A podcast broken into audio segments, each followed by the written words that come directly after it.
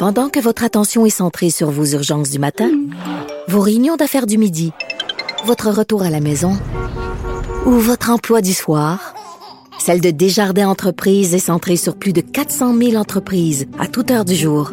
Grâce à notre connaissance des secteurs d'activité et à notre accompagnement spécialisé, nous aidons les entrepreneurs à relever chaque défi pour qu'ils puissent rester centrés sur ce qui compte, le développement de leur entreprise. IGA est fier de présenter l'émission À vos affaires. Pour économiser sur votre panier d'épicerie, surveillez les offres et promotions de la circulaire disponible à IGA.net chaque semaine. IGA, vive la bouffe et les bonnes affaires. Cube Radio. Le conflit Russie-Ukraine avec Guillaume Lavoie. Bonjour Guillaume. Bonjour Mario. Alors la ville de Mariupol, euh, dont on a euh, décrit la destruction, maintenant vit euh, un, un, nouveau problème, problème ni plus ni moins de santé publique. Oui, un nouvel ennemi qui imaginez ça, un, un, ennemi qui va terrifier autant les Ukrainiens que les Russes. Et c'est que c'est une épidémie de choléra qui est en train de se propager à Mariupol tellement que les Russes qui maintenant ont le contrôle de la ville sont en train de mettre la ville au complet en quarantaine, imaginez. Et, Mais le choléra, corrige-moi, le choléra vient avec souvent, tu sais, si tes infrastructures d'eau potable, tes infrastructures sanitaires, etc., sont détruites par la guerre, c'est le genre de danger que tu cours dans une ville. Exactement, parce que le choléra, et si on faisait l'histoire du choléra, c'est une bactérie qui se propage particulièrement dans l'eau. Et lorsque l'humain en est atteint, c'est des diarrhées violentes, des vomissements. Essentiellement, ça peut se traiter relativement facilement, mais si c'est pas traité, tu meurs dans d'atroces souffrances à cause d'une déshydratation qui en devient mortelle. Et il y a eu une histoire dans l'histoire mondiale où la pandémie, au 19e siècle, entre autres, paralysait ou décimait des villes, que ce soit Londres, New York, et c'est justement à Londres, où c'est presque le père de l'épistémiologie, euh, John Snow qui s'appelait, au milieu du 19e siècle à peu près, a compris que le choléra se propageait par l'eau. Et là, vous allez aimer l'anecdote parce qu'il se mettait à faire le décompte de où étaient les morts. Et il a découvert que ceux qui buvaient l'eau de la fontaine publique mouraient infiniment plus que ceux qui s'abreuvaient à la taverne, oh. de la bière. Il était protégé par la taverne. C'est comme ça qu'on s'est rendu compte de la propagation. Et des années plus tard, Londres a montré le chemin des villes modernes en construisant des systèmes d'égouts municipaux. C'est véritablement là que ça a pris naissance pour des questions de santé publique, pour se protéger de cet ennemi terrifiant qu'est le choléra. Et là, on est à Mariupol. L'usine de traitement des eaux a été détruite ou profondément affectée, comme les aqueducs. Les égouts sont brisés ou à ciel ouvert, ou l'usine d'épuration fonctionne plus. Et en plus, et là, c'est passablement dégoûtant, vous avez des centaines et des centaines de corps humains, des dépouilles coincées dans les décombres qui se décomposent à l'air libre. Alors tout ça, eau de ruissellement aidant, fait que les nappes d'eau, l'eau maintenant n'est plus potable. Et là, ben, si tu une épidémie de choléra, c'est extraordinairement dangereux. Et là, la ville, les Russes sont en train de fermer la ville complètement.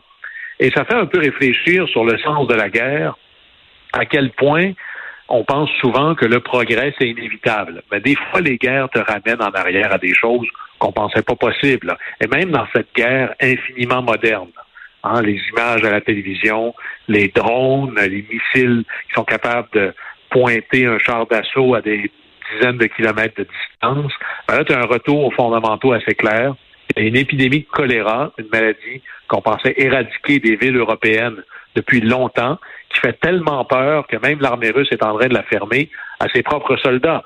Et là, ça a des enjeux majeurs parce que les Russes sont probablement, les soldats russes surtout, mieux protégés parce que, bon, c'est typique d'une armée d'être essentiellement autonome pour ses besoins.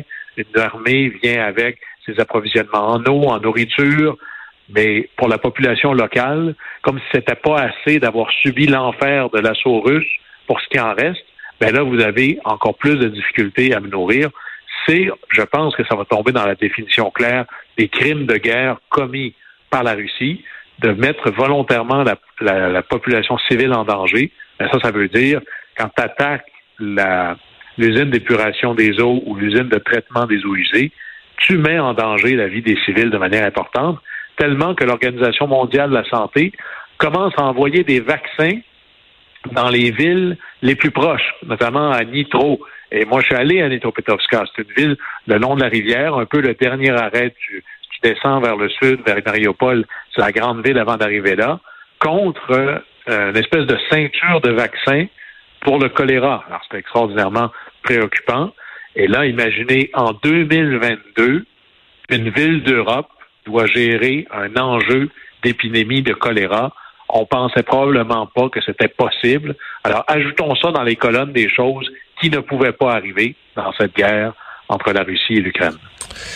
Guillaume, tu nous poses une question aujourd'hui que moi je pose depuis déjà euh, quelques jours. En fait, c'est plus une interrogation que j'ai dans ma propre tête. C'est c'est la durée, euh, l'appui, l'unité de l'Occident, de l'OTAN. L'unité était exceptionnelle, mais on fonctionne avec euh, des bulletins de nouvelles, des médias, on fait de l'instantané. Les réseaux sociaux ont amené la guerre. Les jeunes, les gens ont été outrés.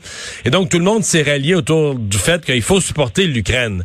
La question, c'est le temps. Est-ce que cette, euh, est-ce que cet appui des pays de l'Occident à la, à, l'Ukraine, ce support, il faut leur fournir des armes, etc. Est-ce que ça va traverser le temps pour une guerre qui peut durer, je sais pas, si la guerre doit durer euh, une année et plus, là? En des mois, des années, et j'appelle ça le test du temps long c'est vraiment le talon d'Achille de l'Occident. Et plus on regarde un peu ce que Vladimir Poutine est en train de faire, plus clairement Vladimir Poutine a perdu la stratégie de la guerre éclair. Et là, tout son pari, c'est sur ce fameux temps long. Et là, on pourrait dire, prenons d'abord euh, acte des choses qui vont très bien. Là. Et on pourrait dire, ça va tellement bien dans la coalition occidentale. Pensez par exemple à la coalition. Aujourd'hui, ça a pris quelques jours pour que l'Occident se mobilise en la Deuxième Guerre mondiale, ça a pris des années. Ça a pris trois ans. avant que le reste du monde se dise qu'il faudrait peut-être arrêter Hitler. Avant qu'on comprenne ça, là, là, ça a pris quelques jours. On a mieux fait qu'en 2014. Hein, euh, euh, Vladimir Poutine a envahi le Donbass, on n'a rien dit. Il, il, a pris la Crimée, personne n'a dit un mot. Quelques années avant, en 2008, il est entré en Géorgie, rien. Puis l'ampleur de la réaction de l'Occident est sans précédent sanctions économiques les plus fortes et les plus complètes de l'histoire, boycott diplomatique presque total. Euh, au niveau militaire, subvention par des subventions. Au niveau financier, on donne à l'Ukraine un budget de fonctionnement qui est incroyable. Mais est-ce que ça se pourrait qu'on est en train de célébrer? C'est un peu comme quand tu arrives en haut de la côte. c'est génial, la vue est belle. Mais après ça, est-ce que ça va redescendre? Est-ce qu'on est au maximum de l'appui de l'Occident? Parce que là, il commence à y avoir des nuages, tu le disais bien, à l'horizon. Au niveau économique, la pression est grandissante pour s'occuper de nos affaires, peut-être plus que d'ailleurs. L'inflation est à 8% dans la zone euro. Elle est presque à 7 au Canada. Aux États-Unis, c'est à peu près pareil. 9% au Royaume-Uni. Au niveau politique, ben là, Boris Johnson a l'air d'un vrai fou. Il est sur du temps emprunté. C'est pas clair qui va le remplacer. C'est quoi ses priorités? Biden, c'est probablement la dernière fois qu'il a passé un, plan pour l'Ukraine en aussi peu de temps. Euh, il y a des, des éléments tant à gauche qu'à droite qui montrent qui sont contre. Les élections de mi-mandat vont être coupées les deux jambes au moins jusqu'au genou. En Union européenne, ben, ça va bien. Il y a des élections, mais là, Macron, qui, je pense, a fait une gaffe gigantesque, est allé dire dans une entrevue, ben ouais, ben là, il faut comprendre, hein, c'est important de laisser une voie de sortie à Poutine. Je dis, ouais, vous n'êtes pas beaucoup ça n'envoie pas exactement le bon message. Puis oublions pas que 40% des Français ont voté pour un parti qui n'a pas trop de difficultés avec Vladimir Poutine. Alors là, ça devient de plus en plus compliqué. Et quand tu combines euh, le prix du carburant en hausse puis la nourriture en hausse, ça amène des difficultés économiques.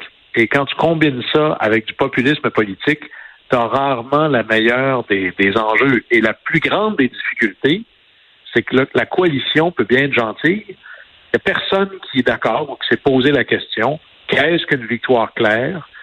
Quand est-ce que cette victoire-là arrive? Alors, ça devient difficile quand tu marches en forêt si tu ne sais pas où est-ce qu'est le point d'arrivée. Le trajet a toujours l'air plus long puis plus effrayant. Et là, il faut aller relire, vous allez rire, un travail d'université de quelqu'un qu'on a bien connu. John F. Kennedy a fait sa maîtrise sur une question comme ça. La même ah de John F. Kennedy qui a été mis en livre. Bon, probablement que papa a aidé un peu pour la, la publication, peut a acheté beaucoup, beaucoup de copies, mais il a quand même gagné le prix Pulitzer pour ça. Il appelait ça sur essentiellement les faiblesses intrinsèques des démocraties. Le vrai test des démocraties, c'est comment ils réagissent à des crises. Et les régimes totalitaires sont plus efficaces que les démocraties parce que les démocraties ont en, en eux-mêmes des faiblesses intrinsèques. D'abord, c'est dispersé. Il y a plein de partis politiques qui pensent pas la même chose. Il y a des intérêts contradictoires. Il y a des entreprises qui profitent du boycott. Il y en a qui souffrent. Il y a les médias. Il y a les votes de non-confiance. Il y a les élections de mi-mandat. C'est pas clair, ça. Les démocraties sont lentes à bouger. Et comme il y a le fameux calendrier électoral, ben, sur des enjeux plus long terme, par exemple l'environnement, les transports, la santé, ben, on réfléchit court terme pour des problèmes long terme. Ça devient très difficile. Et il y a le penchant humain que j'appelle la désensibilisation. Au début, là, on parlait de l'Ukraine, quasiment la moitié de nos bulletins de nouvelles étaient sur l'Ukraine. Après ça, bon, il y a eu une tuerie au Texas. Après ça, il y avait Johnny Depp qui avait de la misère avec son ex. Alors, il y a tellement de choses qu'à un moment donné, l'intérêt médiatique et notre intérêt personnel aussi, c'est d'aller vers la nouvelle affaire. Mais, ce que tu as bien décrit, c'est que la, la coalition, c'est une coalition de démocratie. Fait que là, je veux dire, à tous les trois mois, six mois, il y en a toujours un qui est en campagne électorale. Tu sais, il y en a toujours un qui est affaibli dans son pays ou qui est que sur une patte, puis qui est en élection, a peur d'être battu. C'est ça la, c'est ça la difficulté de maintenir sur des années une coalition comme celle-là. Beaucoup. Et de l'autre côté, Vladimir Poutine, il regarde ça et il dit exactement la même chose. Parce qu'il dit, tu sais, les affaires qui dérangent la vie politique, là, qui rentrent dans la, la dans, dans les côtés de, des politiciens puis du discours politique, l'inflation, le prix du carburant, euh, l'argent qu'on envoie qu'on n'a pas pour nous. Là, c'est la famine, c'est juste le début, là. Euh, vous allez voir que peut-être que les démocraties, Vladimir Poutine se dit, sont pas mal moins résilientes que moi. Parce qu'aux dernières nouvelles, moi, Vladimir Poutine, j'ai pas vraiment d'échéance électorale. J'ai pas de bureau d'enquête d'un journal qui me court après. Euh, j'ai pas de vote de confiance ça donne bien. Le Parlement fait exactement ce que j'ai dit. Il n'y a pas de canaux naturel dans la société russe pour donner des voix et de l'organisation à de l'opposition. La famine, en passant, ça vient juste de commencer. J'ai vu, là, il y a une famine parce que le grain qui est déjà prêt dans les silos sort pas ou est volé par la Russie. Mais j'ai vu une image, puis d'ailleurs, les gens doivent aller voir ça. Il y a un champ euh, dans le Donbass, un énorme champ de culture et il a l'air d'avoir attrapé la varicelle. C'est une image vue des airs. Et ça, partout où on voit un petit picot, c'est un obus qui est tombé. Allez labourer ça après pour le fun. Allez ramasser le blé là-dedans. Et en passant, euh, ouais, tu peux péter, les... tu peux péter les dents de ta moissonneuse batteuse juste sur une roche. J'ose pas imaginer s'il y a des, des éclats d'obus partout dans le champ, ce que ça fait à la machinerie là. Et en plus, dans les obus, même aujourd'hui, avec nos obus modernes, il y a toujours un pourcentage important d'obus qui n'explosent pas, qui reste essentiellement une bombe en attente qui est là. Et là, il se dit, moi, la Russie, là, non seulement j'ai pas d'opposition politique ou de la société civile, mais des champs de blé, moi, j'en ai plein. Les Russes manqueront pas de blé, manqueront pas de céréales. Du carburant, j'en ai plein. Peut-être que vous autres, vous allez en manquer, mais moi, j'en manquerai pas. Alors, les enjeux, on peut avoir des problèmes de pénurie importante, semi-conducteurs, l'économie ira pas bien. Dans les choses essentielles, la nourriture, le carburant, la Russie en a à revendre. Alors, c'est là où il y, a, il y a vraiment une difficulté. Et peut-être que, et c'est ma recommandation pour l'instant, puisque le futur vient avec beaucoup de points d'interrogation dans les démocraties, c'est maintenant qu'il faudrait prendre des mesures que j'appelle robustes, c'est-à-dire qui ne pourraient pas être défaits par un autre gouvernement envoyer des messages sur le temps long. On devrait mettre un fonds central dans lequel on va mettre de l'argent qu'on n'a pas besoin à court terme. C'est-à-dire, par exemple, le Canada veut aider l'Ukraine. Pas pour le mois qui vient. Donnons tout l'argent qu'on pourrait donner sur deux ans tout de suite. Ce sera fait, puis une fois que l'argent est parti, est parti. Donnons toutes les armes possibles et imaginables tout de suite. On peut donner ça à l'OTAN, puis l'OTAN gérera ça plus tard. Mais si, par exemple, Boris Johnson et son gouvernement faisait un chèque de, je sais pas moi, 10 milliards de pounds tout de suite à l'Ukraine, ben même si Boris Johnson tombe demain matin, l'argent est déjà parti.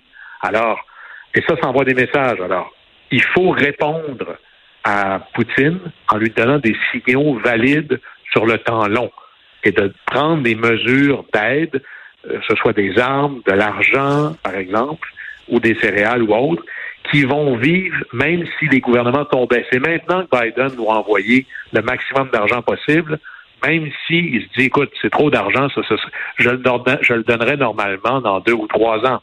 Mais peut-être que je ne serai pas là dans deux ou trois ans, peut-être que je serai, je serai pas capable dans deux, trois ans. Alors ça, c'est se prémunir contre les effets plus tard, ce qu'on appelle la robustesse des politiques publiques. Ça m'apparaît la réponse à donner.